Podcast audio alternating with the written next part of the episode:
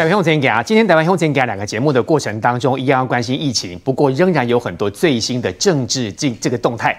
我们来看大家最关心的台北市市长选举，现在包括台北市市长选举的部分呢，很多包括民众党、包括国民党、包括民进党都在盘算怎么样做可以选到成功的台北市市长。这次又看到了包括国民党的这个赵少康。又再次的提出一定要蓝白合，这个蓝白合不是讲很久了吗？不过看来似乎如果蓝白没有合的话，一定是稳输给民进党的，因为三脚督不怕抖嘛。那如果一直国民党这样喊，到底真的有可能蓝白合吗？有太多人说不可能啦，因为彼此都有盘算。但是如果一直不断的喊，私底下瞧完之后。有没有可能就真的蓝白合呢？不过只要蓝白合，台北市副市长黄珊珊的态度这几天你应该也看到了，除了骂前总统马英九之外，这次他又讲了，他说如果对手推出一个猪头都要当选的话，市民会这么傻吗？这个猪头是谁？照这样讲，应该就是国民党委员蒋万安吧？他真的把蒋万安当成是猪头吗？今天黄珊珊有最新的回应，不过看得出来这几天黄珊珊一直不断在博媒体的声量版，看来她应该会选到底蓝白合跟我扣连。不过讲到选举，国民党现在推出了一个提名委员会，党主席朱立伦当召集人，他要求所有国民党执政的县市首长诸侯都当其中的成员，当然侯友宜要有啦，卢秀燕要有啦，黄敏惠要有。没有想到，这三个大诸侯全部拒绝朱立伦。国民党这样的方式能够团结吗？所谓的不要球员兼裁判，真的是这些地方诸侯真正在盘算的细节吗？另外还有，是不是很快我们就可以出国了？包括现在疫情的这个日本的隔离天数只有三天，台湾的疫情控制的也不错。陈时中部长也说了，我们台湾不能一把自己锁住，需要跟国际交流，是不是很快？我们就可以出国旅游。今天有多位来宾跟大家一起来讨论。首先跟各位介绍的是民进党立委，欢迎黄秀芳委员。主持人好，各位观众大家好。一样欢迎张宏禄委员。大家好。国民党台北市议员秦惠珠议员。主持人好，大家好。这位呢是很久没有见到老朋友了哈，高雄市议员的拟参选人王浩宇。大家好。浩宇现在要进一步的进行初选，对不对？对，民进党全部人都要初选，这是我我觉得跟国民党最大的不同。国民党都保障老人，但是民进党就是大家都要竞争，加油了啊！欢迎资深媒体邱明玉。大家好，我们来看一下是不是很快我们可以出国了？对，在防疫上面基本上我们就是开了。疫情闷了这么久，终于要大开国门。陈时中接受平面专访，抛出议题，喊话全面开放商务客入境，未来入境检疫天数再缩短，还说下半年起国门非开不可，以免经济竞争能力差人一大截。强调这是时势所逼。确实，在国外已经很多都取消这些限制了。那国内真的，呃，如果没有取消的话，这个对经济影响或经济的活动影响会很大。内流感方式的这样的一个趋势，哦。来这个面对，那这个时间大概都是在呃今年的呃六月之后，也就我们下班。学界、医界都认可，一边和病毒打仗，一边启动边境松绑。但陈时中强调会有步骤。在国门开不开，就只是说本来就是我们有居留证，或者是我们国国民的身份的可以进来，那我会开放给非国民身份的人进来。第一步人要锁定来台洽商的商务客，活络经济，但最怕变种病毒来搅局。指挥中心现行规划入境检疫关好关满十四天，先前规划三月是疫情变化有望降到十天，但最新传出四月有机会再缩短到入境检疫七天。我可不可以说最快在四月就可以缩短到七天？当然讲最快，最快都有那样的可能性，但是要视疫情而定。大胆喊开放，规划人要小心翼翼。医疗量能和药物准备都考量商务客入境对台湾贡献必要性，由经济部做通盘考量。面对病毒轻症化，各国陆续大开国门，台湾也打算跟上解封脚步。所以台湾要解封，要兼顾经济跟防疫。那陈时中部长他说了，为了不让台湾的经济跟其他开放边境的国家相差太多，势必开放边境。意思就是说。这些边境的管制措施不能够那么的严格了哈。那另外还有包括说下半年起国门非开不可，这是时势所趋。像现在如果大家想去日本呃做呃做生意也好，或者去旅游的话，日本都已经改成三天了。这个三天其实缩短非常多。但是如果说还要隔离，还要自我这个检疫的话，如果能够缩短成为零，应该就又恢复到以前的生活了。那前中部长也说了，他真的要放宽了哈。本来现在是十四天嘛，下个月看疫情变化，可能到十天。那四月就到七天，那意思就是五月变四天三天哦。那再这样看的话，六月所以就不用了，是不是可以这么这么理想哦？那也就是因为这样，我们看到今天旅游业者已经事先。丢出这样的一个风向，希望说三月份的时候，你看开放商务客啦，对完整的这个接种的旅客松绑隔离的检疫啦，配合入境的防疫措施，这个其实都是旅游业所喊话的哈，包括三五七的这个步骤。那五月份的时候，希望说如果已经完整接种的这个各类的入境团体，那么自由行旅客都要缩短隔离的天数，连三月五份都都已经提出这样的一个策略了。七月份他讲了，开放完整接种旅客入境跟国人跨境旅游。团意思就是，应该七月份以后就全面大开放了。如果真的可以这样三五七的话，我相信是大家最希望的一个状态。不过有没有可能这么乐观？明玉姐你怎么看？如果按照全世界的这些趋势，还有包括其他国家的经验，这个行程旅游业喊的应该差不多就是这个顺序吧？当然，对旅游业来讲啊，哈，因为已经两年了哈，这个这个大家都叫苦连天，这非常非常可以理解啊。可是我先讲日本的部分，因为日本是台湾人最想去的地方，而且就是公认呃，这个日本比我们近嘛哈，而且他们就比较干净。可是我先讲日本的状况哦，你看日本昨天公布最新的那个呃。啊，案例了哈，九万五千例，哎，又创新高，对，创新高哦，而且七天的平均的案例是八万两千例哦，甚至死亡的案例两百七十一例哈，也连三天创了新高。嗯、那你说日本的状况有可以开放的一个空间吗？这是一个大问号，那当然就一直不断持续要观察。我们来看现在指挥中心最新的记者会。今天我们还是由嗯陈指挥官来亲自主持，好，那出席的有我们社区防治组的庄祥副组长，以及医疗变组的罗军副组长以及我。那首先呢，我们还是先请我们指挥官就我们目前的疫情好，以及我们工作好的一些的进展规划等等，好，来跟各位啊做一个说明。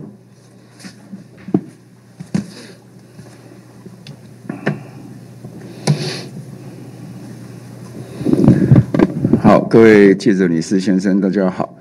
那首先跟大家报告今天确定的病例哈，那本土的案例有十六例，那境外移入的五十一例，那落地裁剪的十六例，居家检疫裁剪的有三十五例。那本土的案例十六例哈，那今天比较特殊的是居隔阴转阳的只有一例哈，那剩下是有十五例。那不过这十五例哈，那十五例都是在同一个传播链哈所传出来的，好，其他的传播链到目前来讲都在收敛中，好，那这个传播链哈持续在大家努力的狂烈之下，好，陆陆续续的哈有多人确诊。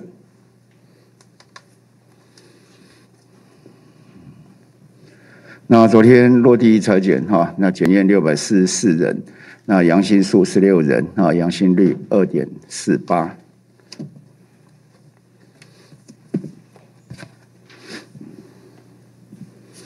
那今天早上哈验了六航班三百三十人，那阳性人数六位哈，那百分比是百分之一点八二。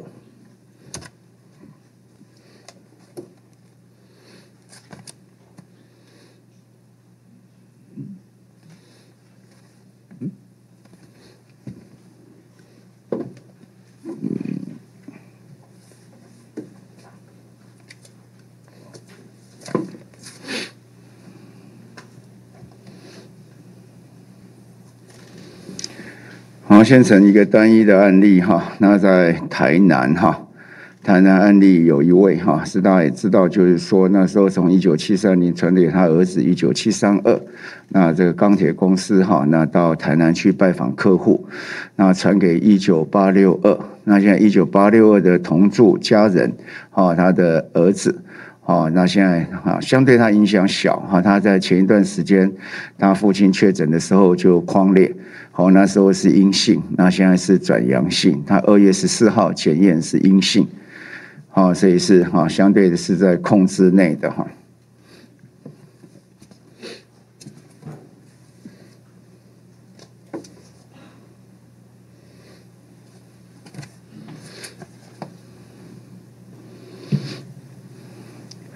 那今天剩下十五例哈，主要都是在同一个传播链，哦，就昨天跟大家报告的哈。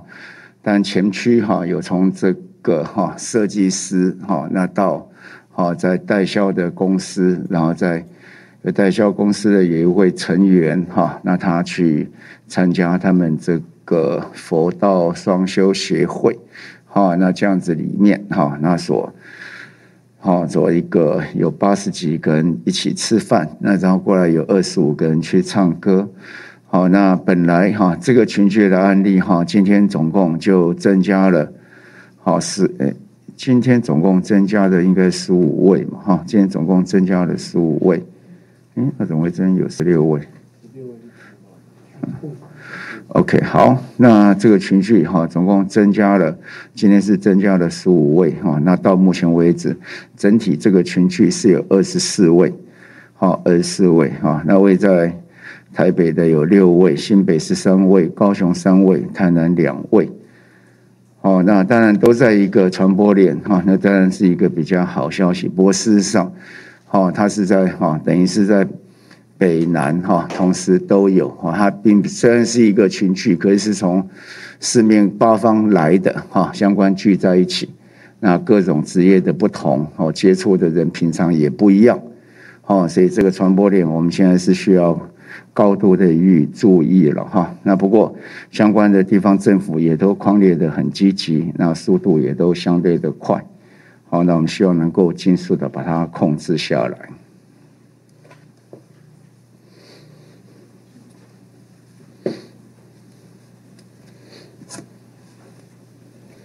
我看这样，刚才讲。好，那刚才这忘了跟，那基本上大概在哈一九七三年就刚刚就是说有这个从这个钢铁厂去拜访客户，那其中在这炼油厂，啊，这个有三个确诊的，好，那整体在这两天哈，第一天验的一九零一人，那昨天验的一三一七人，好，那这这三千两百。一十八次的人的检验都是阴性，好，所以这应该是在这个炼油厂目前的情形，应该是暂时的稳住，好，那要持续的观察。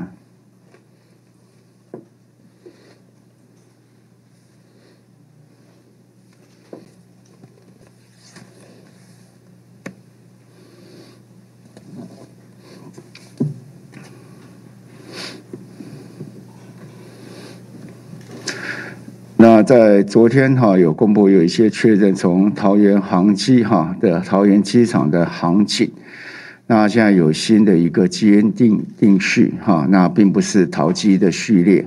啊，基本上它的哈基本的序列是它它是一个 BA 点 two，好，那跟这个也跟高雄的哈虽然是 BA 点 two，但是跟高雄的序列也不同，是一个在我们新的一个序列。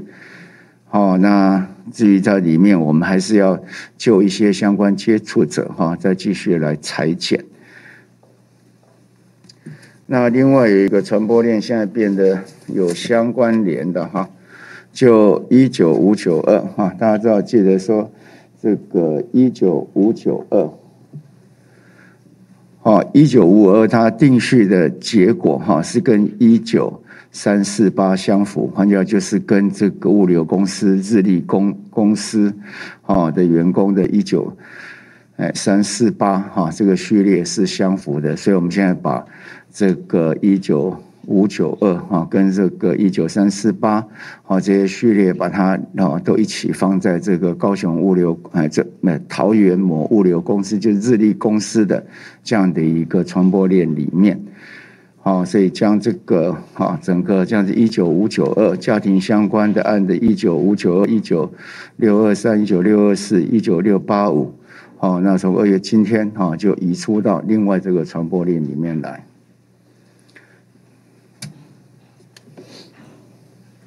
好，我们看到今天十六例当中有一例是阴转阳，所以这个阴转阳仍然会持续当中。那另外刚才看到这个佛道双修协会呢，多了十五个本土的案例，看得出来现在这个欧米孔病毒仍然一直不断在扩散当中。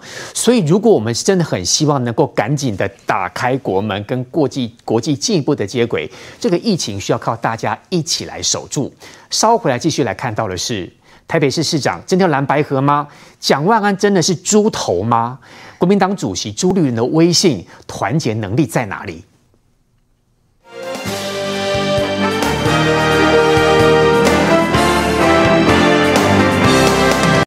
超猛女子手球，一人挡也挡不住。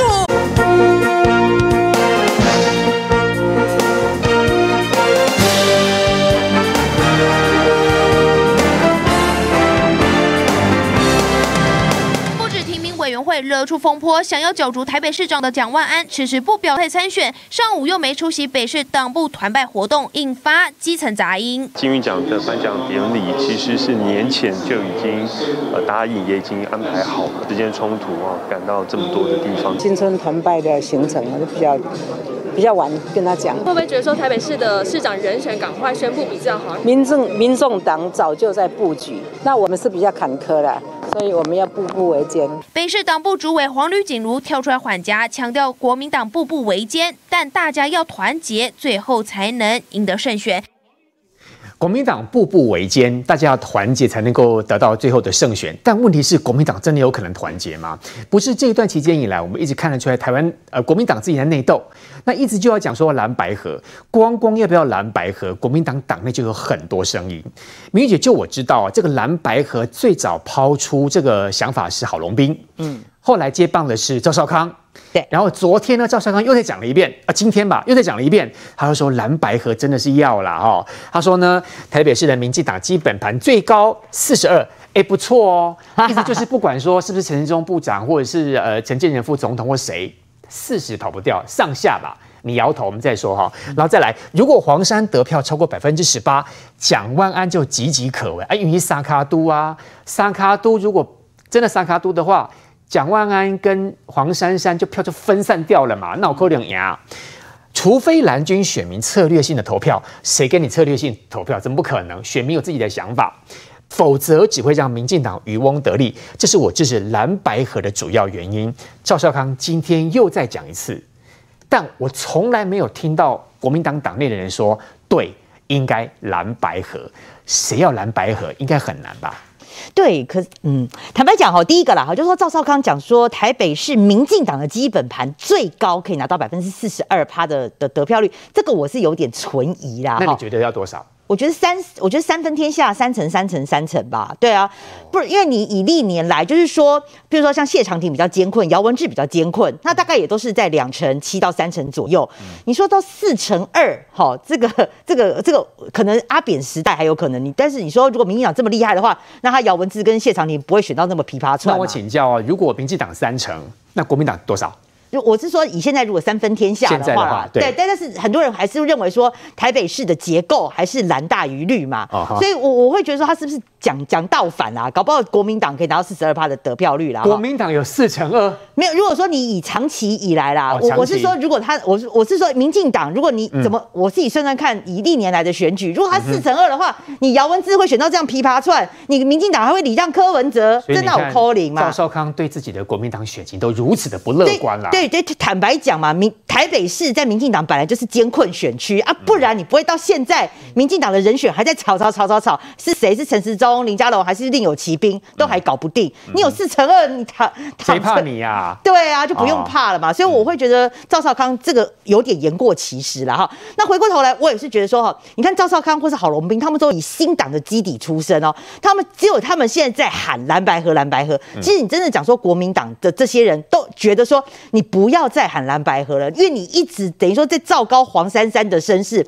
你不觉得黄珊珊现在整个已经气势整个被炒上来了？他本来就是认为说搞不好还被气饱的那一个人，结果你现在一直讲蓝白合，现在黄珊珊一直被你炒炒炒。通常我们讲气饱哈，大概你的这个民调在四五趴以下，你有可能会被气，反正你也选不上嘛。但是，一旦你的这个声势被炒高，黄珊珊现在已经被炒到已经民调到百分之二十了，甚至有的民调做到百分之二十，那大概平均都在十七、十八上下。那你一旦一直把它炒炒到三足鼎立的时候，你不要说气饱了，这三沙卡都，那你不是真的危及蒋万安？所以我会觉得说，包括赵少康或郝龙斌这些人，我我不我不觉得，我不知道他们是不是猪队友还是怎么样，就是一直还在讲蓝白河。嗯，但是啊，回过头来。我我认为说赵少刚跟郝龙郝龙斌他们是在讲国民党的一个现状啦，好，就是他们真的是讲出说，好，可是坦白讲，你讲出现状，也是认为说，光是靠蒋万安，呃，靠呃蒋万安，你你没有你没有和黄珊珊，你很难去扳倒扳倒这个国民党，他会对蒋万安。比较没有信心，对。但是你现在在一边在唱蓝白河，可是你要看黄珊珊的态度。黄珊珊从这个之前开始炮打马英九，然后一路再从这个胖虎跟大雄，然后昨天再去讲到猪头这件事情，对，他就已经很明白的跟你讲了，我不可能跟你蓝白河。是，当然我觉得他两面啊，一方面是讲给柯文哲这边的人，想要有蓝白河，在民众党妄想要蓝白河的人，想要粉碎他们的想法，就说你不要再讲蓝白河了哈，因为蓝白河对民众党来讲。你就以国青的例子来说，都是大病小，不可能民众党去吃国民党。对，你一定不管是胖虎或大雄或是国青，以之前的往例来看，都是大会病小，所以你蓝白河只有民众党被消灭的宿命，对，不可能民众党去吃国民党。嗯。我觉得黄珊珊要讲的这件事情，就是讲给民众党那些妄想要。蓝白河的那些人，他会跟你讲一些这个事实的一个这个利弊。对，那他我同时他也是在粉碎国民党，你一直唱衰蓝白河，因为国民党的说法，他没有要跟你蓝白河，他直接要叫你黄珊珊退。嗯哼，因为他的意思是说，你黄珊珊成事不足败事有余嘛，嗯，你就不可能赢得选战，但是你会让蒋万安当选不了。对，所以他合的契机是你黄珊珊退。你黄珊珊退了，那对黄珊珊来讲，我也不足比你久了，我行政资历也比你蒋万安深厚啊，我还当过副市长嘞，对不对？那论辈分、论资历，我都比你厉害，我为什么要跟你合啊？如果真的要合，是不是你蒋万安来做我的副手？哦，你先来跟我学一下城市治理，这样子啊？对，蒋万安当副市长这样。如果是黄珊珊，她觉得我的行政资历我又没有比你差啊，论这个议员或是论那个明代的资历，我比你还久。黄珊珊没有当过立法委员啦。哦。那那问题是说，我们现在是选台北市长，那柯文哲也没当过啊。你要讲的话，太多人没有没有做过了嘛。嗯、那所以我认为啦，就是说黄珊珊她这样子最近比较强硬，我觉得她比较强硬啊。哈，最后我要讲的是说，黄珊珊最近强硬的态度反映两件事，她要凸显蒋万安这种比较软弱的一个形象啦，嗯、就代表说其实她是比较有战力的哈，有炮火的、嗯。那另外一方面，我觉得她最主要是要讲给蓝。白两边的人听说，如果妄想要蓝白和，这是不可能的代志。其实讲到蓝哦，应该要请国民党的前会主议员来跟大家说。议员稍等一下，我现在想听听一样第三者好不好？我们先请民进党的洪路委员来说说。洪路委员，你觉得这一阵子这个蓝白合的议题，其实讲了很多天了，那都是国民党自己提出来的。其实我在想啊，如果以民进党立场来讲，你们就尽量去吵啊，反正你们吵得越凶，你们应该也合不起来。民进党任随便选，应该就选得上。不可能，民进党在台北市随便选都选得上啦。民进党在台北市能够当市长，也只有陈水扁总统一个人而已嘛。而且那一次也是三足鼎立的情况之下，民进党才选上的啦。好，所以民进党在台北市的选情也没有说啊，只要蓝分裂就一定百分之百上。毕竟传统的台北市是蓝大于绿，这个是选民的结构就在这边。不过我认为啦，哈，蓝白合。真的就是假议题呀、啊，哪有什么蓝白河？我所看到的是蓝要吃白呀、啊，嗯，蓝要把白的吃掉了啦，嗯，对不对？哎、欸，哪有说要合作，然后就是你让，然后呢，我全部都给你。所以郝龙斌跟赵少康是在骗白，挖一个线让你掉进来，然后就把你吃掉。我也不认为是骗白啊，就摆明的啊，反正我就是老大啊，你就是让我啊，对不对？豆腐就是对嘛，哈，就摆明了你就是让我嘛。哦、那你让让他，我跟你讲，讲好是让，我还是强调是吃，把它吃掉了。嗯、为什么嘞？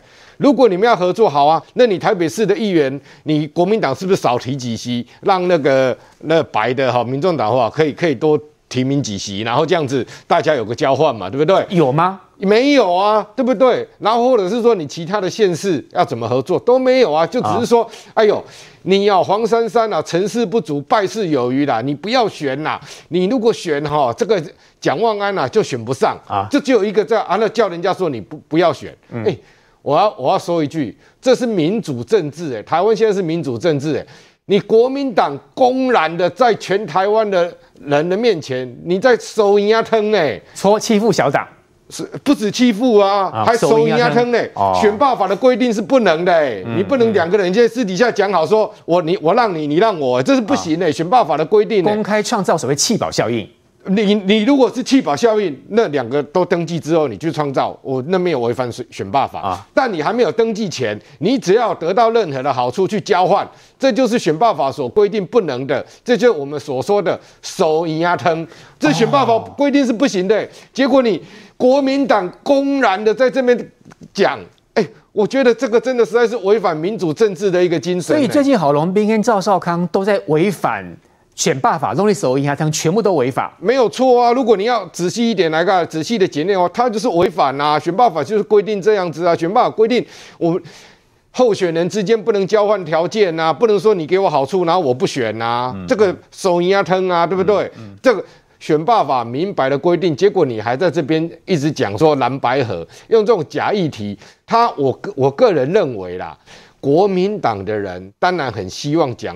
万安可以选上，但是呢，又认为蒋奥蒋万安不够强。嗯，你今天如果蒋万安很够很强的话，我还怕你什么黄珊珊来的，我还怕你谁来的？嗯，反正我就是这么强，你谁来我都会赢。嗯，但他们今天就是发现了蒋万安可能不够强。嗯，然后呢，如果黄珊珊来选呢，他分到的票可能是啊国民党的比较多，所以他就担心了。对，所以蒋万安在这次的选举，我认为蒋万安是不安的啦。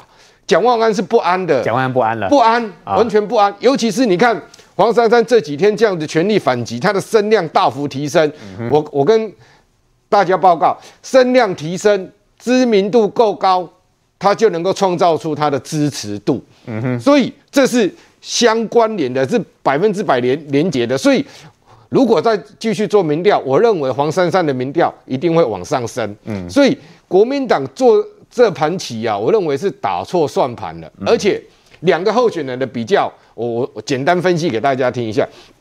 蒋万安从来没有当过行政职务，而且蒋万安是一个好命仔，他从他的求学过程到现在，他从出生求学到一一帆风顺，都没有遭遇到什么任何的阻碍，哦，但。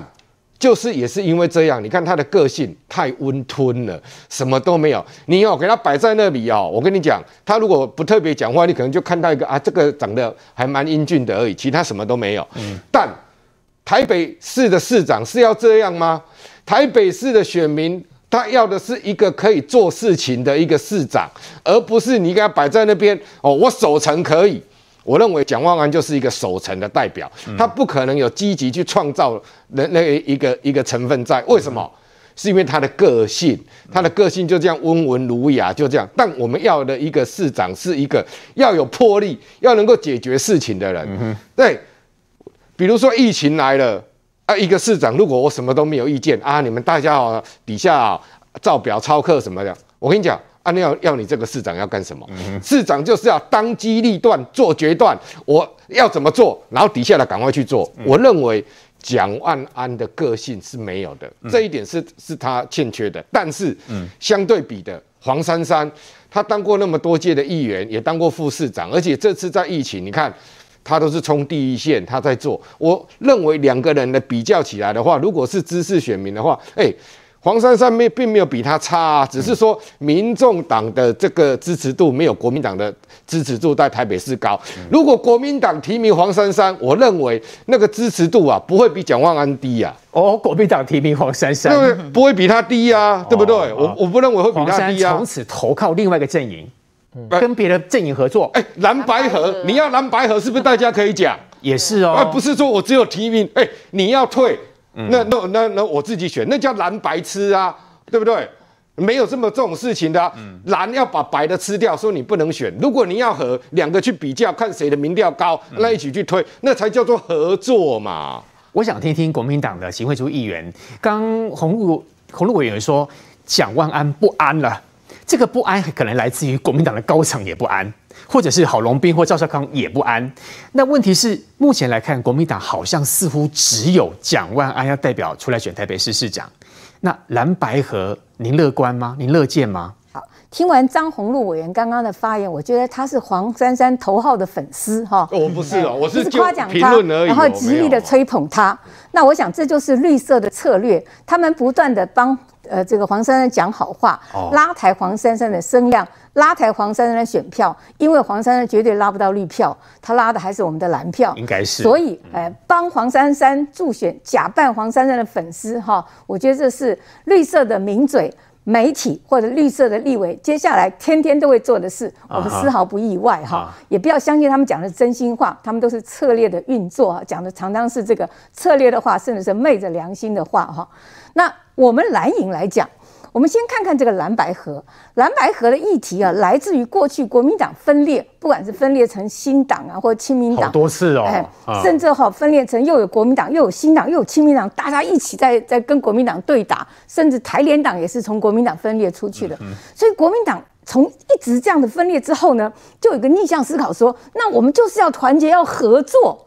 哦，所以这是国民党过去的思考。一些老国民党人或者老的这些蓝营人，包括赵少康，包括郝龙斌，他们都是这样的思维。所以他们讲出说要蓝白合，我一点都不意外。但是年轻的这些国民党人或者国民党候选人，不见得跟他们想法一样。我们看看这两位大佬喊蓝白合，喊了半天，蒋万安没有在喊。国民党的议员也没有在喊。你去问问国民党的议员，你要蓝白合吗？那议员说怎么选呢？民进党要提名议员，我们国民党要提名议员，我们议员跟议员怎么合？嗯，不可能合。那你说市长怎么合？啊，民进党要提名市长候选人，国民党要提名市长候选人，怎么合？嗯，是两个人劝退一个吗？那劝退谁？蒋万安被劝退，还是黄珊珊被劝退？所以也不可能。因此，蓝白合这样的一个思维，也许是一个战略上可以做讨论的，但是放在实际上执行战战争的这个传统的这样的一个。打法也好，现代的也打好啊，不可能的，嘴巴说说的而已。对，这是不可能执行的。啊、所以最后我跟大家打保保保证，保证啊、打包票，台北市绝对没有蓝白河，绝对不会。只有大家兄弟登山，各自努力。是。好，那另外我们看看白军是怎么样。两年前大家还记不记得这个？呃，我们的柯文哲说，他说民众党也没有一定要提名市长候选人。蒋万安，我们也可以跟他谈谈看，如果理念相合，我们也可以支持蒋万安，有没有？有有。去年前年年中他有说过，有，他绝对有讲过这个话。所以黄珊珊会不会害怕？会。那后来我也曾经问过这个呃柯文哲，柯文哲公开也讲，他说那要提名什么人？那时候还没有黄珊珊这样一个冒出头来。柯文哲公开的说法也好，私下说法也好，他说要抓几个人进来训练。找几个人到市政府来工作，最后再比民调，看谁的民调高，我们就提名谁。嗯、所以他也真的做了。然后蔡炳坤，哦，黄珊珊，他进来当副市长。啊、蔡炳坤做过什么呢？他做过建国中学的校长，是。他做过胡志强的副市长，所以他也是被培训的人才。嗯，那那我这个呃。蔡炳坤跟黄珊珊这几年在市政府也有一些竞争的关系，嗯，好，那后来到现在慢慢慢慢好像定于一尊，因为疫情帮了黄珊珊，嗯，他的曝光率大增，然后呢，他的权力也大增，嗯，所以黄珊珊就赶过了蔡炳坤，甚至赶过了其他的呃这个柯文哲要栽培的潜在的候选人，嗯，现在呢定于一尊，但是黄珊珊有个问题，她呢没有加入民众党，蔡炳坤有加入民众党哦，嗯，哦。那民众党的小鸡就说：“你要代表民众党选，你好歹当我们的民众党党员嘛。”黄珊珊死都不肯。嗯，他到今天他都说他不会加入民众党。嗯，那小鸡呢？当然对他这一点是有意见的。嗯，老说那你不加入民众党，你用无党籍，到时候是不是其他的无党籍议员你也可以去帮他站台？你不是只有帮我民众党议员站台？对。所以黄珊珊他必须要加大他的声量，巩固他党内的支持度，巩固他不会被柯文哲。今天有媒体说哈。搞不好柯文哲最后就跟蓝军谈蓝白合，把黄珊珊给给这个丢掉了。黄珊珊也要担心哈。啊、那所以我觉得目前有一些错综复杂的环境，错综复杂的因素。嗯、黄珊珊，你看媒体现在都帮他助选啊，纷纷邀请他去专访。啊、他被专访的这种这种次数啊，比蒋万安还多。也比柯文哲多、哦欸，对，奇怪了，哎、哦，黄珊珊突然变成媒体宠儿，大大小小的媒体通通找他去访问，哦、然后呢，帮他拉台，帮他造势，所以黄珊珊的声势越高，民进党当选率越高啦。我我我我三十秒就好了啦哈。刚刚啊，这个秦议员讲说哦，这民进党拉台黄珊珊，我认为我刚刚讲的都是很公平的，而且这样子哦，那个秦远不要戴着有色眼镜去看的话，民进民民进党的这样讲话就是故意拉抬黄珊珊。不要忘了，民进党在台北市也会提名自己的候选人，这是第一个。而且蓝营有没有不安？百分之百不安。不好意思，秦远，你刚刚一直在讲民众党，你多次口误，我若没听错，你都讲成民进党。你看蓝营的心里面多了不安呐、啊，多了不安呐、啊。戴着口罩，口齿不清了。从这样子就可以看得出来，你们多不安了。呃，因为嘞，有没有蓝白合会牵扯到议员的当选席次啊？所以你们整个蓝营都很很不安了啦。蒋万安其实这一段时间真的很不安，让你担心了。因为包括我们担心哦，因为包括黄珊珊一直以来都意有所指的在指。蒋万安是不是就是所谓的猪头？我想到底他指的是不是猪头？稍后回来还有包括秀芳委员还有浩宇都还没有说，稍后回来。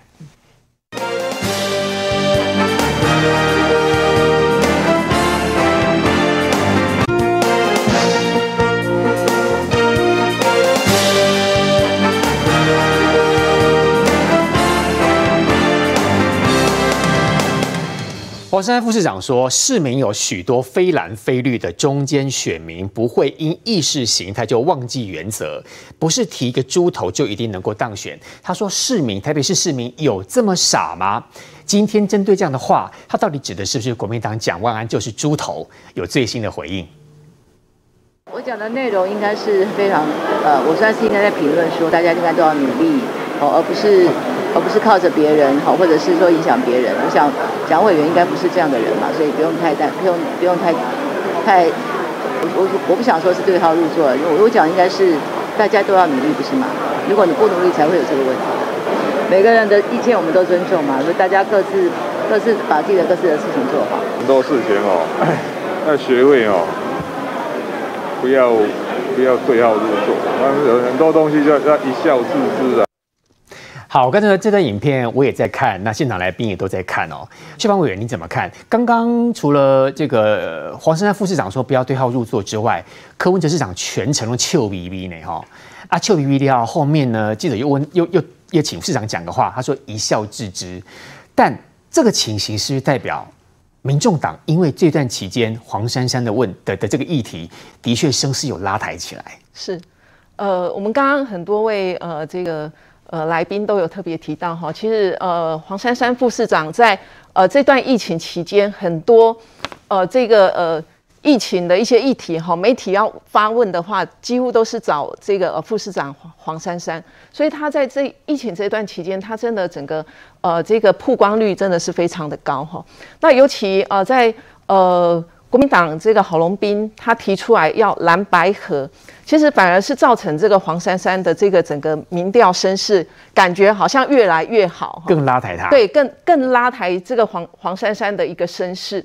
那其实我看到就是说，呃，不论是郝龙斌提要蓝白合，或者是赵少康好要提蓝白合，以前国民党很多的这个呃大佬提说。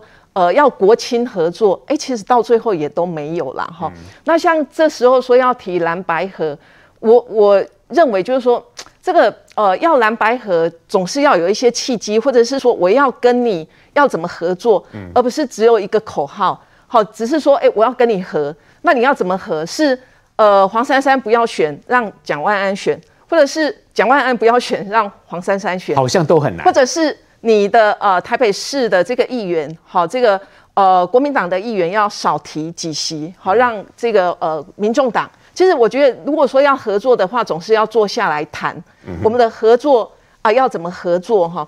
那我看到国民党是完全都没有坐下来这样谈，只是一个口号，觉得说，哎，如果要赢民进党的话，我们就是要合作才可以打赢这个台北市这一场选战，那。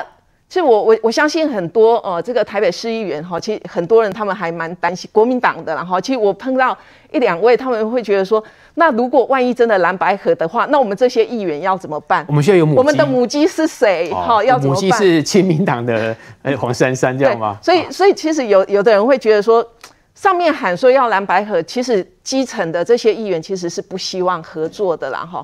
那其实我在看到就是说。呃，这个蒋万安委员哈，其实我跟他在呃立法院，我们都同一个委员会哈，都是卫环委员会。那其实他看起来就是也是非常温文儒雅哈，这个就是国民党一贯的这样子，呃，这这种形象哈，跟呃马英九的这个形象应该是还蛮相近的哈。那他尤其在呃这个公投的这个议题哈，很多人会觉得说，诶，他就是有一些比较有争议的议题，他就会躲避，好，就是不表示意见呐哈。所以他也想要呃这个争取中中间选民，那也要希望这个蓝营的这边支持他，所以变成说，哎，他也不不讲出自己的意见是怎样，他的主张是怎样，所以会让人家觉得说，哎，那你就是完全呃完全都没有意见，好，那碰到问题你就躲避起来哈，这个会让人家觉得，呃，未来如果说你呃要当台北市长的话，你一些政策你总是要提出你的意见嘛，你的看法吧，或者是说你针对现在。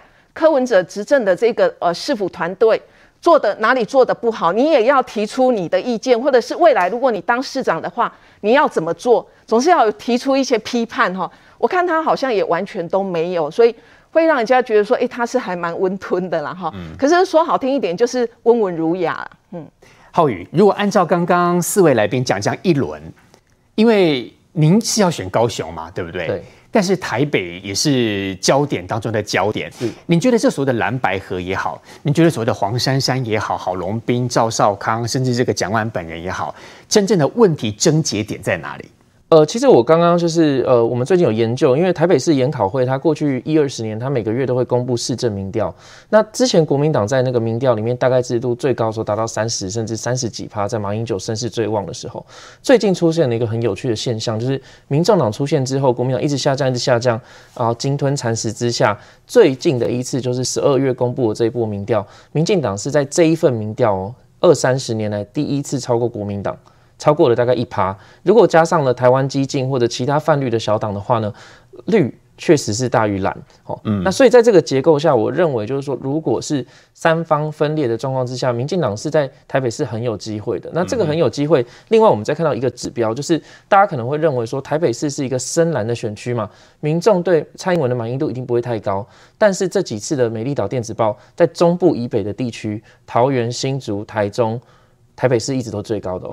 台北市目前对蔡英文的满意度达到百分之五十一，相当于几乎是中南部的水准。你说台北对蔡英文总统的满意度非常高，很奇怪的一件事情，就代表说现在在结构上确实是有改变。如果你去他跟他旁边的新北市去比的话，新北市对蔡英文的满意度大概四十七、四十八，台北市到五十一甚至五十二，这个是一个很高的数字哦，代表台北市民对民进党的执政，不管是在股市的表现上、经济的表现上，因为他们可能是通常是比较有资产、比较富。裕的一群经济的这一群，嗯、他们实质上是受到民进党执政很好的一个正面的影响，哦、所以这些人并不是像过去的这么深蓝。我觉得您的数字里面，民进党超过百分之五十一了，那国民党跟亲民党大概差多少？呃，我五十一是指蔡英文的满意度在台北市有百分之五十一，在台北市有百分之五十一。那民进党支持度，呃，因为研考会的民调它是比较不政治的，所以它通常表态率会稍微低一点。不过民进党支持度是十八，国民党是十七了。嗯，那它当然会比一般就是政治的民调低一点。不过这也是一个很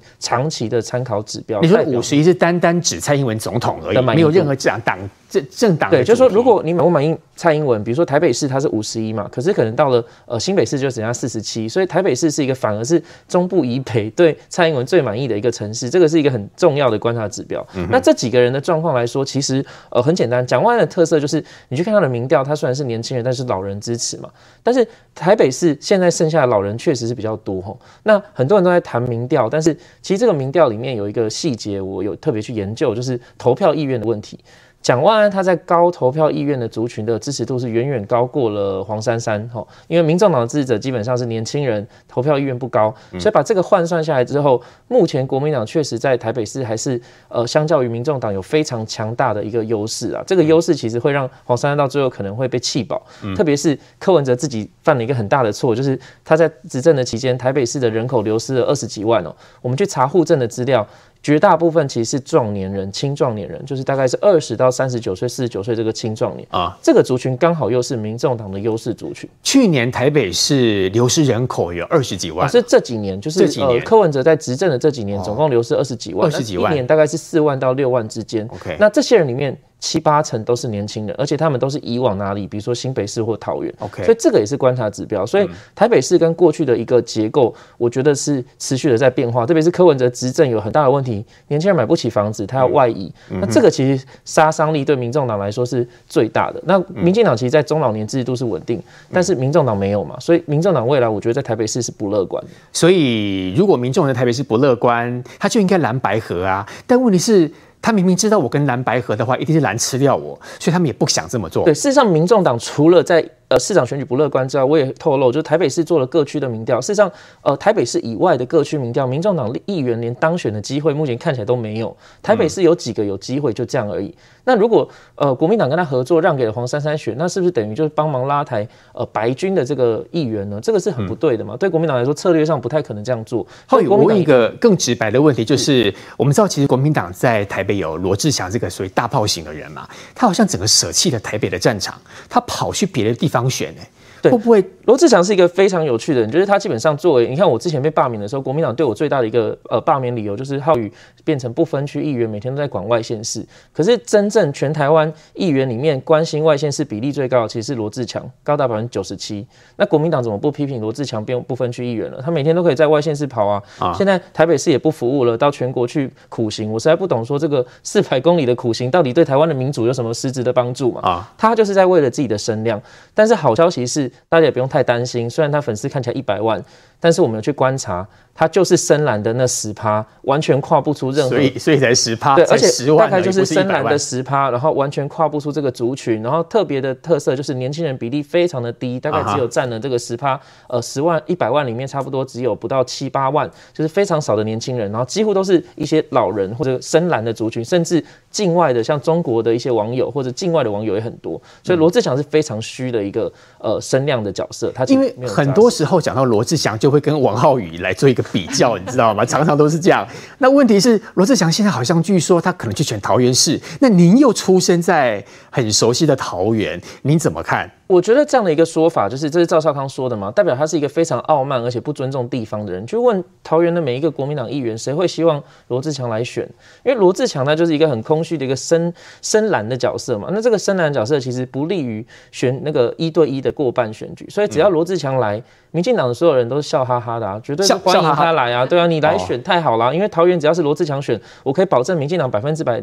继续执政了，这个绝对对民进党是好的嘛？是。那罗志强其实基本上他到哪里，他面临的问题都是同样的，就是他适合选的是多席次的选举。啊。在多席次选举，罗志强到哪一区选议员，只要三四席以上，几乎都会最高票当选。哦，你说他他有这个杀伤力？他有这个杀伤力。但是如果他去选一对一的选举，那他要突破二三十趴非常困难，就是等于送给对手。所以他这一次如果罗志祥出来选桃园市市长的话，他应该不可能他走。要选市议员，应该是今年年底的目标，但问题是今年年底他似乎没有要选，不是吗？对，他不选市议员了，然后他如果不选市议员，他要去选别的县市，像县市首长的话，他要辞职，哎，这个是因为议员不能，你户籍必须要在他自己的选区，对，所以这个也是一个非常奇怪的东西。那我我看他的操作啦，其实这四年从他上任第一天，他就没有完全没有管他台北市的市政嘛，嗯，基本上我的服务处都还有在运作，他是对台北市的市政，我看不出他有任何的建树，嗯，你你讲罗志强，你讲得出他一件咨询柯文哲比较重要的质。咨询吗？嗯，没有嘛。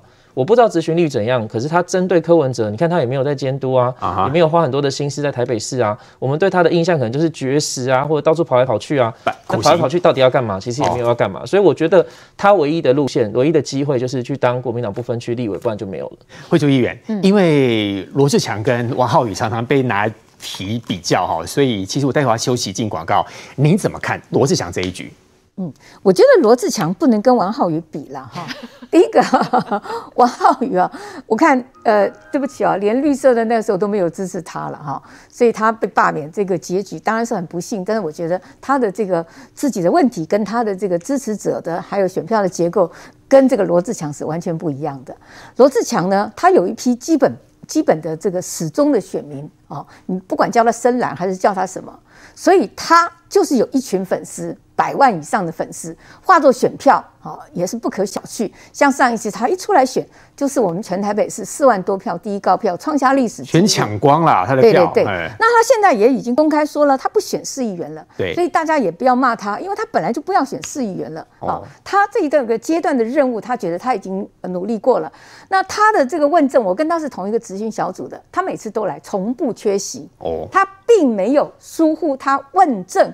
作为台北市议员的责任啊，大家可以去看，甚至他自己他咨询他都还开直播啊。那他做提案也很多，然后开会每个礼拜三的大会，罗志祥没有缺席，嗯啊，大家可以去查，然后镜头上有没有照到他。所以我要帮罗市长讲，就是说罗市罗志强讲，就是说他绝对不是王浩宇说的疏忽他当议员，他议员还是做得很好。今天罗志强如果要选连任。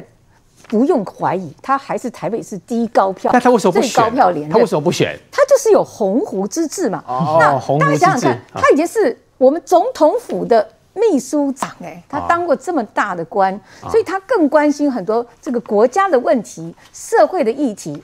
那罗志强他也没有说他要选什么，他没有说他要选桃园，他没有说他要选高雄，高雄啊，是很多人点名他嘛，游淑慧啊、赵少康啊，一堆人点名他，叫他去选桃园。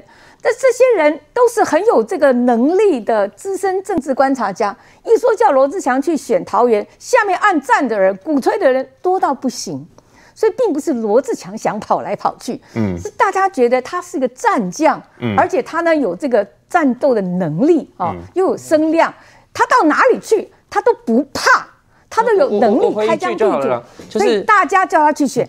那我觉得说桃园这一局，我们就看罗志强他自己最后他自己的决定嘛。啊，他如果决定要选桃园，那桃园你其他的人，不管鲁明哲、孙大千，还有这个呃陈陈陈学圣或者万美玲，你想选市长，你就要去跟他比民调嘛。好，我我我我只回一句啦，就是呃，我被罢免当然有有一些因素啦，不过我在最深蓝的选区，我还是坚守台湾价值嘛。虽然我每天讲这些都被地方的阿北骂，我的选区全台湾最多眷村的地方啊。啊。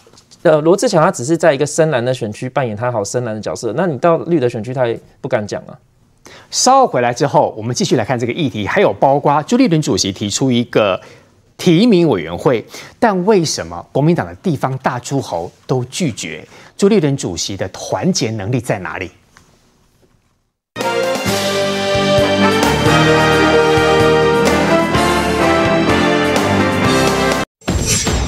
台湾。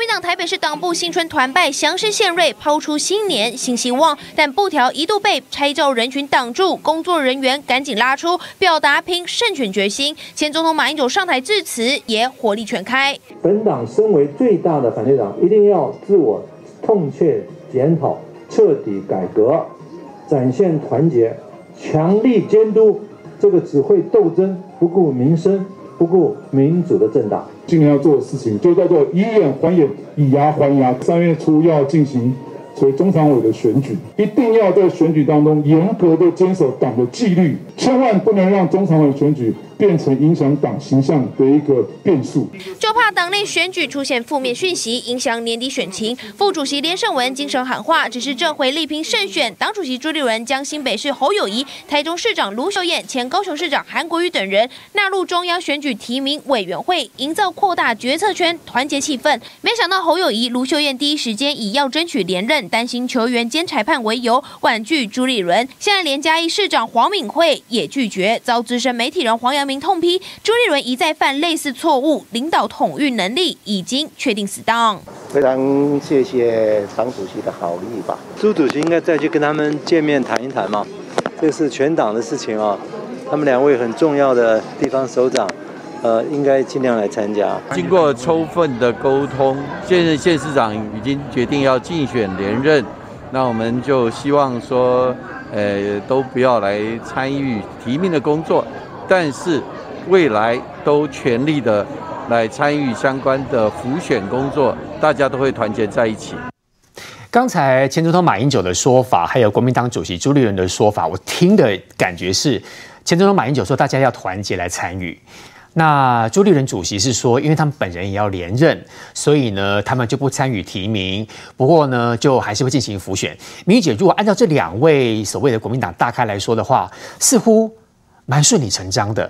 但问题是，政党要操作，哪有这种条件说？意思就是说，如果国民党真的够团结的话，侯友宜也好，卢秀燕也好，黄敏惠也好，说对，我们支持党中央的提名。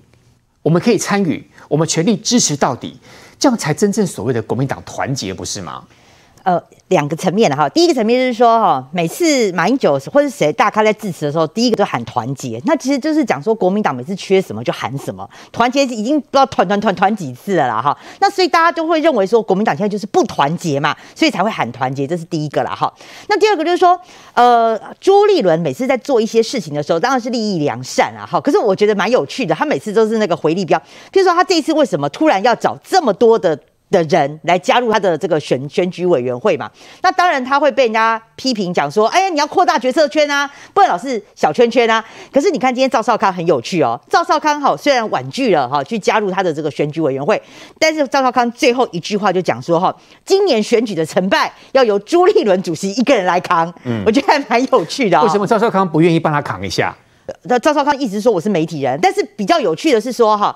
赵少康自己婉拒加入，可是他推荐了郝龙斌。可是你看哦，在朱立伦的这些选举委员会的名单上面，他说，因为我们要找有经验的县市长来啊，哈，包括就是说什么傅昆萁啦，傅昆萁还排第一名嘞，嗯、然后还找了邱靖纯啊、刘政鸿啊、周习伟都进来了，都是前县市首长哎、欸，他独独就没有郝龙斌哎，为为什么？就是没有郝龙斌，我我不知道，所以就郝龙斌跟朱立伦不合吗？这个我不晓得，可是他也不会不合。如果不合的话，不会在去年的中评会中评会主席的时候，他就直接邀邀了郝龙斌。哦、当时啊，他考龙斌当时。觉得心里不快嘛，因为朱立伦突然丢一个球，就说：“哦，我们在全代会哦，我们就是要找郝龙斌来当我们的中评会主席。”就全代会通过之后呢，嗯、郝龙斌说：“你根本没征询我啊。”后来当时的中评会主席郝龙斌直接给他那个洗脸，就直接他说他不当嘛。郝龙斌之前台北市市长啊，对，就就是说他上一次可能有不愉快中评会主委的那个经验之后，这一次的选举委员会竟然没有郝龙斌。我的意思是说，你是讲说前线市首长有经验纳入选举委员会，可是你这个名单当中有周习伟、有傅崐萁、有刘政鸿、有邱靖纯。但是你独独没有郝龙斌，这个如何你解释，对不对？对，这个是很难解释的。嗯、那你刚刚讲说，再来再讲到第三点，第三点的话就是讲说他找这些什么侯啦、卢啦，啊，连黄敏惠都拒绝他了哈。台面上美其名说，哎呀，我不能求原监裁判，可是这个是完全不合理的。为什么？因为这三个人没有人要跟他，没有没有对手了。基本上侯友谊有有党内有要初选吗？没有嘛，就现任者优先嘛。卢秀燕也是，黄敏惠也是啊。嗯，你根本就没有其他的人要跟你来竞选。国民党党内没有人要跟他竞选。对啊，你就是现任提名嘛，所以你什么球员兼裁判？当然他的意思是说了，因为我自己要竞选连任啊，所以哈，可能这些议员提名我不方便介入。嗯，但是我就我今天我就独独讲侯友谊就好。侯友谊非常奇怪，他说我不能球员兼裁判哦，可是他自己的三个侯家军。不是昨天大阵仗的慈世府的工作，投入了今年年底的这个议员选战吗？嗯你说这些是侯家军，很奇怪，他们选上，他们能够监督侯友谊吗？嗯哼，不行啊，所以很少有人说你自己的子弟兵，哈，然后就是大喇喇打着侯家军的旗帜，然后去参加新北年底的选战，然后人，然后当然就人家问他说，那你当选之后你能监督侯友谊吗？哦，我们是可以监督，你都侯家军了，你还监督侯友谊什么啊？啊哈，所以非常非常奇怪的一件事情嘛，所以我就认为说，你侯友谊自己讲说什么球不能球员兼裁判，你自己不是就球员兼裁判了吗？嗯、所以我会认为说了，这样这。局最后讲说朱立伦的提名当然是左支右绌，你一方面你自己犯了一个郝龙斌，这个我没搞不懂你到底怎么回事。嗯，那再来就是说你侯侯卢再加上黄敏惠都拒绝，你就代表说大家会看出你的这个弱势领导的无奈啦。所以洪陆委员，如果按照刚刚明玉姐这样所说的话，国民党真的声势每况愈下，蒋万安也不安，然后这个朱立伦主席可能要提这个领导要统一，其实看起来困难非常多。啊、呃，没有错了哈。我我们先说啊，这个侯啊、卢啊，为什么不不不参加这个决策委员？哦，我认为了哈，侯友宜就像这个明玉姐所说的，他本身自己都提名他的侯家军去去选新北市个好三个选区去选了，那到时候他我我认为他这个提名委员会这个，我想他不是只有提名县市长、议员也是啊，那他。本身真的就球员兼裁判了，那他的侯家军那三个他要怎么说？嗯、而且国民党的新人民调还要加权，如果照他们的的那个做法，我发现新北的这几个啊。有两个可能可以加权到百分之百，还有加权这个制度啊？对呀、啊，国民党啊，可以加权百分之百哎。哦，那百分之百，我跟你讲，那还初选个什么啊？就是百分之百，一直都是一笔出来算的，对吧？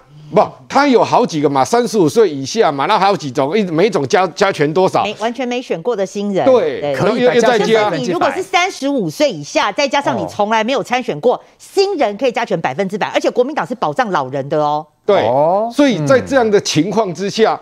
你你说侯友宜，我怎么去加入这个这个决策委员？那我我我三个要退出来，侯家军，我在新北怎么面对？我当然顾自己啊，不一定顾自己嘛。而且他推出来了，已经得罪了现任的议员了，那他还还这样子的，我跟你讲，他年底也不好选啊。这我认为啊，所有国民党的这个县市首长啊。都是偏安的心态啦，反正啊，我把地方诸侯，我把我地方顾好就好，我连任最重要啦。反正哦，那个你党中央怎么提名哦，我最好都不要有责任，也不要也不要有义务，也不要有责任啊，哦，也不会得罪人，那这样是最好的。我觉得他们的拒绝是这样子的一个心态了哈。那再来。有的人，很多人说啊，这个朱立伦啊，这个啊，这个什么领导统一有问题，啊什么？其实我个人的想法，我还想替朱立伦说个话了哈。嗯，我觉得朱立伦没这么笨啦。朱立伦哈也当过啊桃园县长、新北市长、行政院副院长，然后他的选过总统的，他的从政经历没笨到这样。哎，我要提名你们这几个人。我都没有事先电话联络，我的幕僚作业都不用做，我都不用跟你打个电话说，我要提名你这个人，你愿不愿意？嗯，这至少最基本的嘛，怎么可能会会这样子没有做？然后呢，让大家来啊，现在变成说大家打他的脸。嗯，我不认为身为一个国民党的党主席，他的政治判断力有弱到这么弱。那真正的实情是真的电话都有征询过吗？不，这我就不知道哈。所以我现在要要要讲就是，其实。我觉得可能朱立伦他想的是不一样啊，我就公布，但你们大家都拒绝，那你们拒绝最好啊。我本来有这个想法啊，你们拒绝，那我是不是大权一把抓了？哦，哎，到时候怎么提名，怎么什么？哎。我大权一把抓，这是一场戏，一场秀，大家套好的招数。我我我，你说套好，我不认为。你你说套好，我真的不认为啦。哈，我不认为是。朱立伦有想过，就是朱立伦有摆这一副棋嘛。反正他知道你们一定会怎么回我这牌这副牌啊。我我我觉得他们，你答应也好。你不答应，我反而更好。我都想好了。我对你答应，反正就大家来嘛。但、啊、对你如果大家来，责任大家共同承担嘛，对不对？嗯、那如果你不答应，没关系啊，我的大权更是牢牢掌握啊，对，对不对？说了算。对啊，嗯、啊，反正不管怎么样，年底选好选不好，谁要负责任？朱立伦啊，怎么样都一定要负责任啊，就是就朱立伦负责任啊，对不对？哦、那所以如果是这样的想法，哎，我认为这个朱立伦他反而是高招啊，对不对？嗯、对不对？不然你看哦，我唯一一个想不通的就是你黄敏惠，你你说啊，你你自己也是候选人，但我跟你讲，你是国民党副主席耶，嗯，你是副主席，你加入这个有有什么不对？我不认为有什么不对。所以朱立伦主席心中。甚至特别高兴，你们都不要这样最好。我我个人的想法是这样啊，对不对？你这样子，我反而我大权一把抓，我要怎么提名，我要怎么，你们大家都不要听我的，你们都不要再说话了。嗯、反正最后的年底的选举，我朱立伦负责任。那如果你越多人来这边七嘴八舌的讲什么，反正到时候责任也是我负啊，也是对不对？不要来烦我就对了。嗯、这个是是这样啊，不然哦，国民党的选举，不管是议员或什么。都是现任优先。我再说一次，嗯、国民党就我所知的，他们都是现任优先。我跟你讲，你侯友谊、卢秀燕、黄敏惠，你们要选连任，国民党就是已经现任优先提名你了。你还有什么球员呐、啊？嗯嗯，你还有什么当选？你百分之百就提名你了。你你你当什么球员？嗯、你已经是保送国手了。所以他拒绝朱立伦主席是另外一种方式，支持党中的意见哦。哎，我不认为是这样了哈，大家各有盘算。朱立伦有朱立伦的盘算，那这个县市首长有他自己的盘算。县市首长最大的盘算就是，我能够年年底能够连任最重要，而且我支持的议员候选人，比如说我的侯家军，我的什么都能够获得提名，都能够选上，这代表他实力的延伸，这是最重要的。那朱立伦的盘算是，我把你找进来，你要来是最好，你不要，反正我大权一把抓，不然我干嘛是这样先公布，然后你再来拒绝我？我不认为当到国民党主席的朱立伦头脑有这么笨啊。所以惠珠议员，按照刚刚鸿路委员所说的，我其实我听得越越了解了。其他都想过了，地方要给地方诸侯他们自己的某部分的权利，中央我就全部一手抓。我中央权力越大，我也释放某部分给你地方的权利，这样对于朱立伦来讲，是现在国民党最好的策略。鸿路刚刚讲的哦，扭来扭去，转来转去，最后结论是朱立伦阴谋论啦，是一个大阴险家，大阴谋家。是这个意思哦。他的这个结论是这样，应该没错吧？结论就是把朱立伦再打一板了哈，所以我觉得我也很佩服红路，他可以把他故事编成这样。鸿路委员说他称赞这个有逻辑吧？这个有逻辑，他称赞朱立伦主席哎，对，没有他他是评论说朱立伦主席是一个表里不一的大阴谋家哈，所以我觉得红路的剧本编的我没有说他表里不一哦，我说这个是一个我觉得这个剧本啊匪夷所思，这个下这盘棋是下的对的，恐怕只有你自己相信，别人大概没有人相信你这个剧本的哈。那我要讲就是很多来宾对国民党不了解，所以讲的都不对。好，很抱歉，我要呃指出一下哈。第一个哈，国民党每一次选举都要搞一个中央提名委员会，不是朱立伦创的。哦，每一届都有，每一届一定都有。好，最后就是说大家提名完了之后，要经过中央提名委员会通过，再送到这个中常会通过以后，他才正式公布。那中央提名委员会呢？过去都是找一些党内的大佬，比方说连战时代，他最常找就林峰正副主席这些人。好，那么所以我觉得说这个不是朱立伦创的，只是朱立伦这次他的提名，哈，可能受到了一些这个障碍，比方说有人退出，哈，所以再把中央提名委员会这件事情给放大来看，嗯，好。那朱立伦主席这次当然他脸上很难看了哈，因为他自己当召集人，提名了七个，连他八个，结果有三个说不干。黄敏惠她是副主席，她原来没有要请辞，可是看到侯友谊跟卢秀燕请辞，那她同样的是这个候选人，她如果不请辞，一定会被媒体或者是网民骂你恋战，所以她只能跟着请辞哈。那我觉得说这个侯友谊啊，跟这个卢秀燕他们请辞，我觉得是我可以理解。第一个。就是他自己要参选嘛。第二个提名委员会里面一定会有人人争，特别是在这个议员的部分。嗯，你说县市长争的也有，但是那个本来就大概是现任连任的，你要去挑战他，除非是像金门这个陈玉珍去打这个呃现现任县长，两个人如果吵起来哈，可能要去调解。嗯，否则的话，大部分县市首长是好安，很难挑战成功的啦。哎，但是议员会会有一些麻烦，会，会有新的之类的。那这种麻烦呢，到了提名委员会，哈，如果还在那边吵的话，就会让这些提名委员会的委员为难。哦，过去的提名委员会那些大佬是本身不竞选的，嗯哼，他不怕得罪人，现在他本身要参选，那他再去让这些吵吵闹闹的事情影响到他选举，他会有一些这个。好像迟疑，所以你说侯市长跟卢市长不接这个中央委员会的原因是他不想得罪其他国民党党内有意思要上更上一层楼的人。对，如果说我去争取提名没争取到，最后我就说你们提名委员会不公，然后我就要这个脱党参选，哈，用无党籍参选。那这样子这个提名委员会这八个委员通通要扛，那朱立伦他党主席他扛也就认了，秘书长扛也就认了。所以这几位地方诸侯是不想让国民党内部更乱、更纷扰的意思。我觉得他们。是明哲保身哦，他们想要说国民党这个提名这些事情哦，由党中央你们全权处理，我呢就管我这个台中这一块。卢秀媛她会不会介入台中市议员的提名？她保证会关心。是啊，哎，对，介不介入我不敢说。他保证会关心要出来会不会？那侯友谊他会不会关心国民党在新北市议员的提名？他也保证会关心。是会不会介入我也不敢说，因为他一定要考虑到就是说。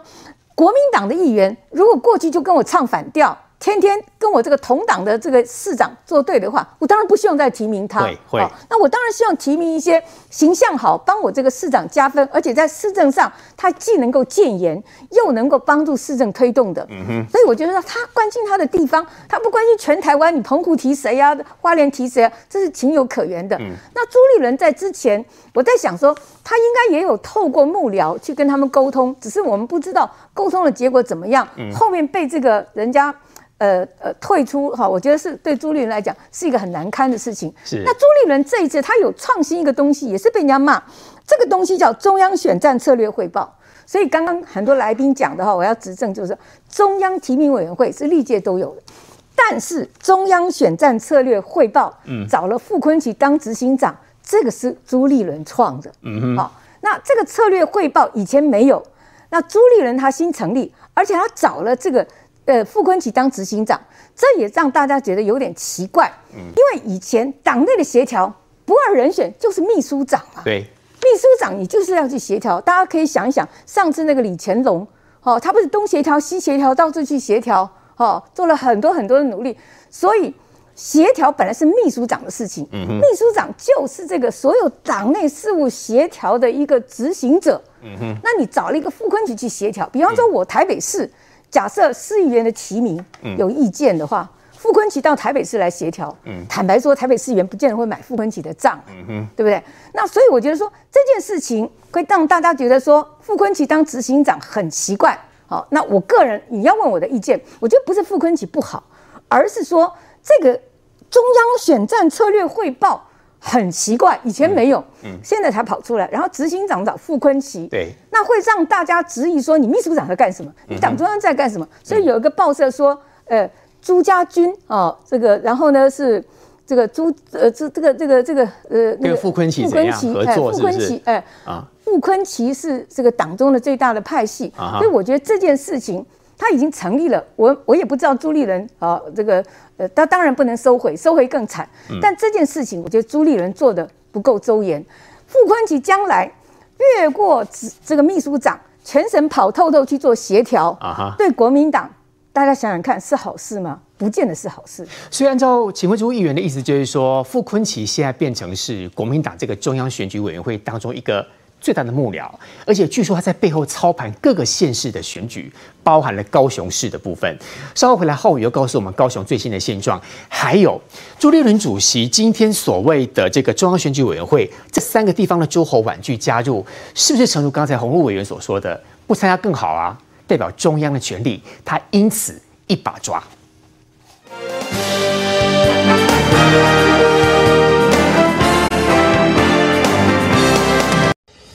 身为台湾人，爱来关心台湾事。民视新闻用上新的科技、上紧的速度，为你来做上专业报道，请你同齐来收看民视新闻网。台湾人一定要看的新闻，就在 MOD 五零七民视新闻。欢迎收看民视暗时代一新闻。坚守台湾价值，台语新闻全国第一。不可切割的一部分。政论节目理性护台湾，深耕本土最接地气。必选必看 MOD 五零七民视新闻，台湾的眼睛。肌肤想变美，我们有最厉害的美妆保养专家；打扮想要变美，我们有最顶尖的时尚达人；身材想要变美，我们有最专业的医师团队哦；生活想要变美，我们有最完美的生活艺术大师。每周三、每周四晚上十点十五分，姐姐妹妹一起亮起来，请锁定民视姐妹亮起来，由台盐绿米雅冠名赞助。王仁甫惨遭安妮攻击。我我本来一开始的时候，我也是给他亮灯的，对，但是他就突然间就拿杯子往后一丢，对，然后就丢到我的头，好我就来了，就断掉了，哦，所以我就把灯熄掉了。所以你不可以这样子啊，我们不是比杯子的，我们比性感哦。你你那杯子，请锁定明星许愿池，由艾尼雅化妆品集团冠名赞。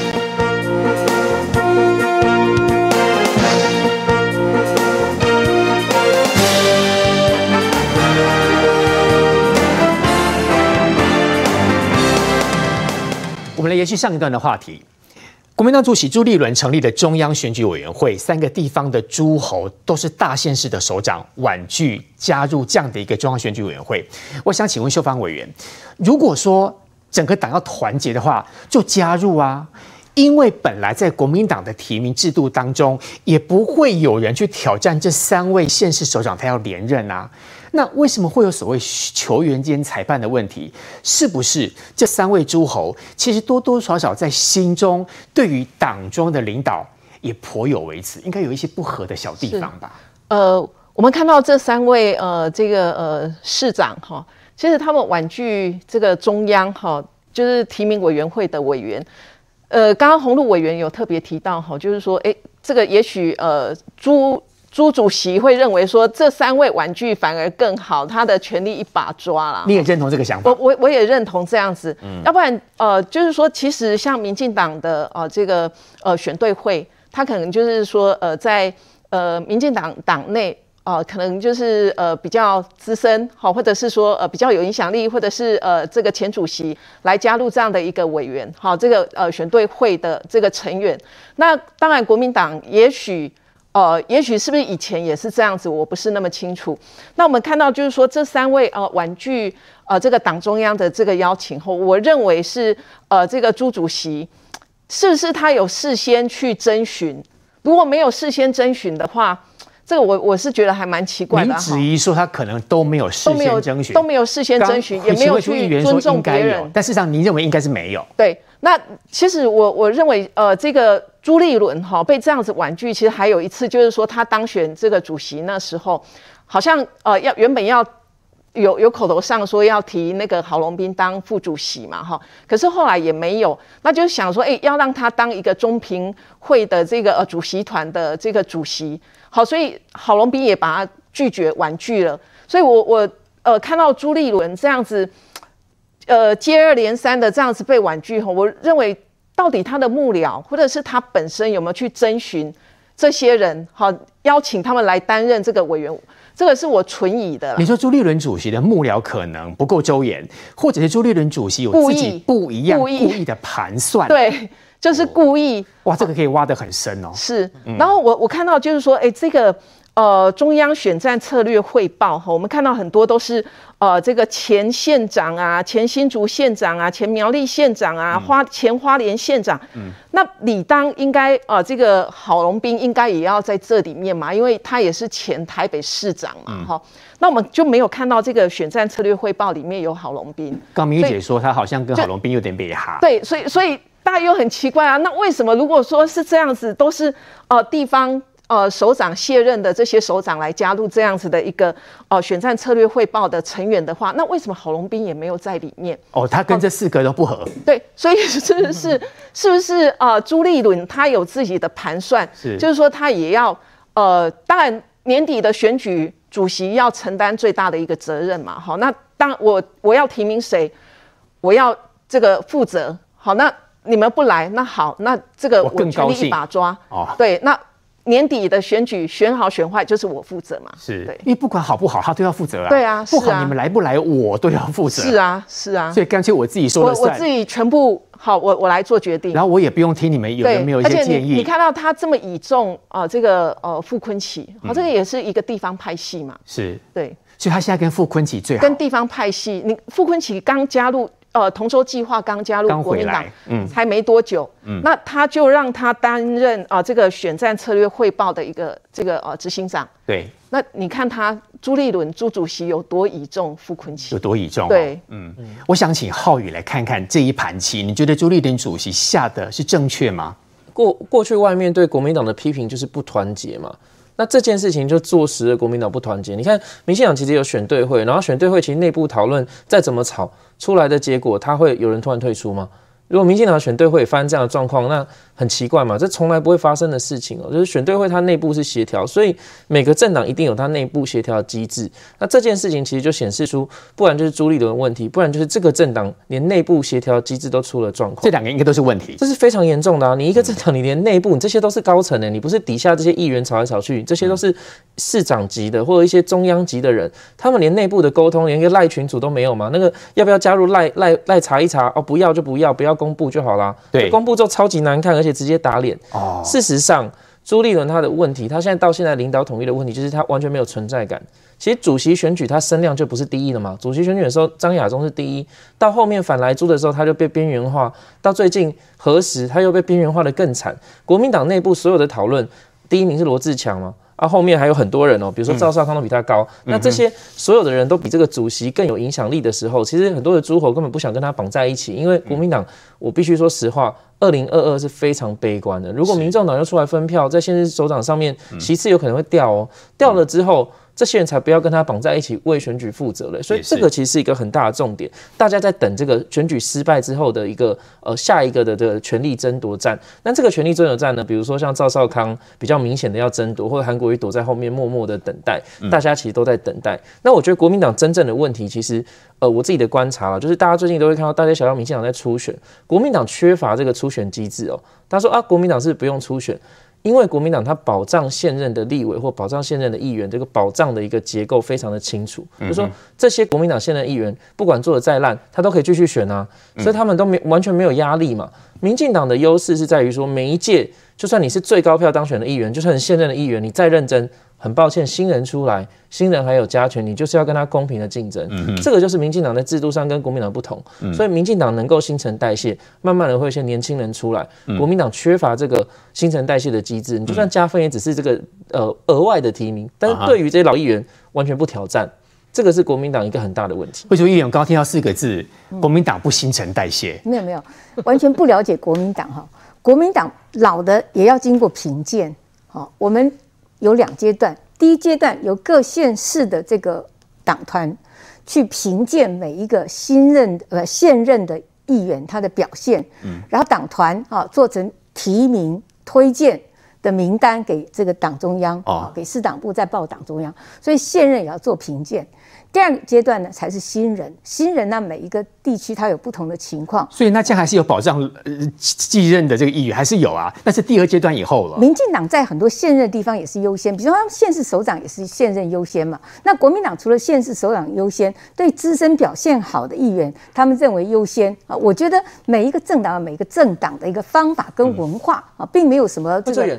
呃，对跟错，首长的优先是因为首长他延续连任，最后就连选连任两届，很清楚嘛。对，他就是连任两届，可是议员是无限连任的啊。如果没有这样的淘汰机制，每一届去去初选，那国民党就会造成说老议员越做越老。你看，平均年纪最大的议员几乎都是国民党的议员，全台湾国民党议员的平均年龄是多少？